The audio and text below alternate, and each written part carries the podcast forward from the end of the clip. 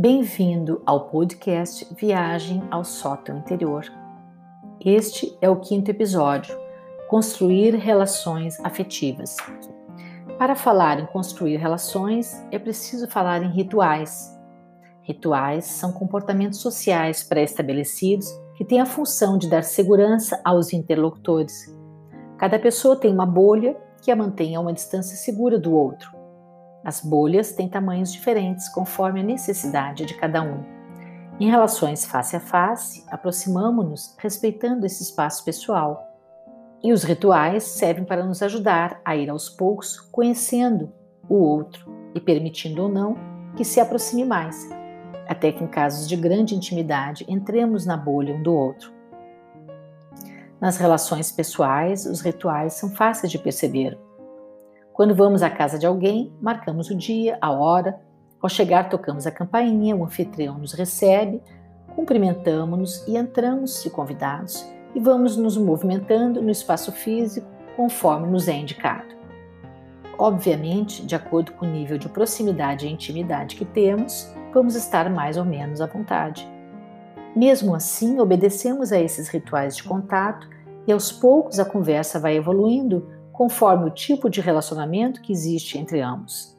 As conversas tendem a ser mais pessoais quando há mais intimidade, ou mantém-se um patamar mais superficial, assegurando a ambos que não será suscitada nenhuma emoção indesejada. Pode-se dizer que o contato baseia-se no respeito mútuo. Eu reconheço a bolha do meu interlocutor e a respeito, e vice-versa. Quando conversamos por meios virtuais, por que isso não acontece? Muitas vezes as pessoas abandonam seu interlocutor no meio da conversa, sem dizer nada.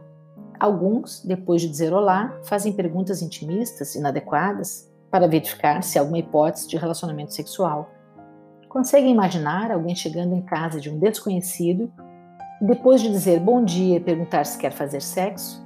Como será que iria transcorrer este contato? Pode ser até que tenha um desfecho, mas não será um relacionamento construído, apenas uma ação baseada em um impulso. Em uma entrevista, o psicanalista Rubem Alves respondeu que se tudo que planejou tivesse acontecido, ele não estaria onde estava naquele momento. Isso não significa que não houve planejamento. Claro que devemos planejar nossa vida. O planejamento é a estrutura, o esqueleto sobre o que colocaremos nossas escolhas as escolhas que fizemos ao longo da vida é que nos trouxeram para este lugar onde estamos hoje.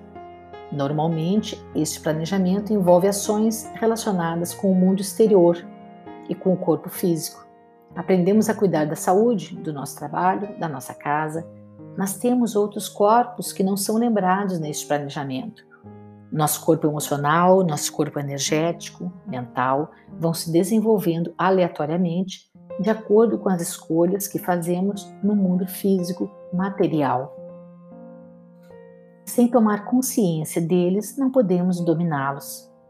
Assim que vamos nos construindo sem termos muita noção de quem somos, para além das questões visíveis relacionadas à nossa vida exterior.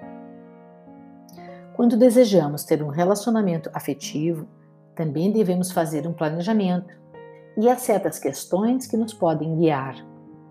Que tipo de pessoa quero encontrar para desenvolver um relacionamento amoroso? Que valores gostaria que esta pessoa demonstrasse em seus comportamentos? Que interesses deverá ter para que haja alguma afinidade entre nós? Por exemplo, se sou uma pessoa que gosta de ter vida noturna, talvez não combine com alguém que prefere dormir e acordar cedo e fazer esportes pela manhã o modo de vida reflete os objetivos que se tem. Essas são algumas das questões que podem ajudar a direcionar nossa busca, mas essa busca também vai se basear no planejamento da própria vida. No entanto, não costumamos fazer isso, porque também não fazemos tais perguntas sobre nós. Por que isso é importante? Porque é o que vai nos dar a direção que queremos tomar os valores que iremos desenvolver e que se refletirão em nossos comportamentos. Talvez a pergunta mais importante em um planejamento de vida não seja o que eu quero ser quando crescer, mas como quero ser quando crescer, que tipo de pessoa. As respostas poderão nos guiar na incorporação dos valores que escolheremos e assim podemos nos aproximar do homem incondicional, que nos traz a filosofia grega e que é aquele que é movido pela sua essência. Seu motor não é acionado por demandas e influências externas, nem oscila de acordo com as marés e os mercados. Seu motor é acionado pelos objetivos e propósitos de se tornar humano. E é a coisa mais importante, pois quando encontramos o outro, isso é percebido, mesmo que não se esteja consciente. Imagine que tudo o que acontece em você acontece também dentro do outro. Então, mesmo que você encontre alguém que se encaixa nas respostas que você procura, esse alguém também terá suas próprias perguntas a serem respondidas. Deste encontro, dessa fricção, que é o contato com formas de ser e expectativas diferentes, pode ser gerada a luz quando se consegue lidar de modo assertivo com as diferenças e afinidades, ampliando-se o universo de ambos, o que pode resultar em um relacionamento saudável. Ou pode acontecer que dessa fricção aconteça uma explosão e a impossibilidade de relação, porque nenhum dos dois consegue lidar com a frustração de não ter suas expectativas realizadas. Portanto, o resultado deste encontro vai depender de como se lida com o próprio universo e com o universo do outro.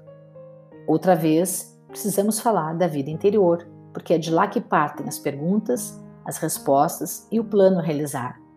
E esse plano é um só para todos nós: tornarmos-nos humanos. Todo ser vivo tem uma missão. Da natureza, espera-se que cumpra e realize os processos da natureza. As plantas fazem aquilo que as torna plantas. Os animais fazem o que os revela como animais. E o ser humano? Será que estamos a fazer aquilo que nos torna humanos? E o que é isto?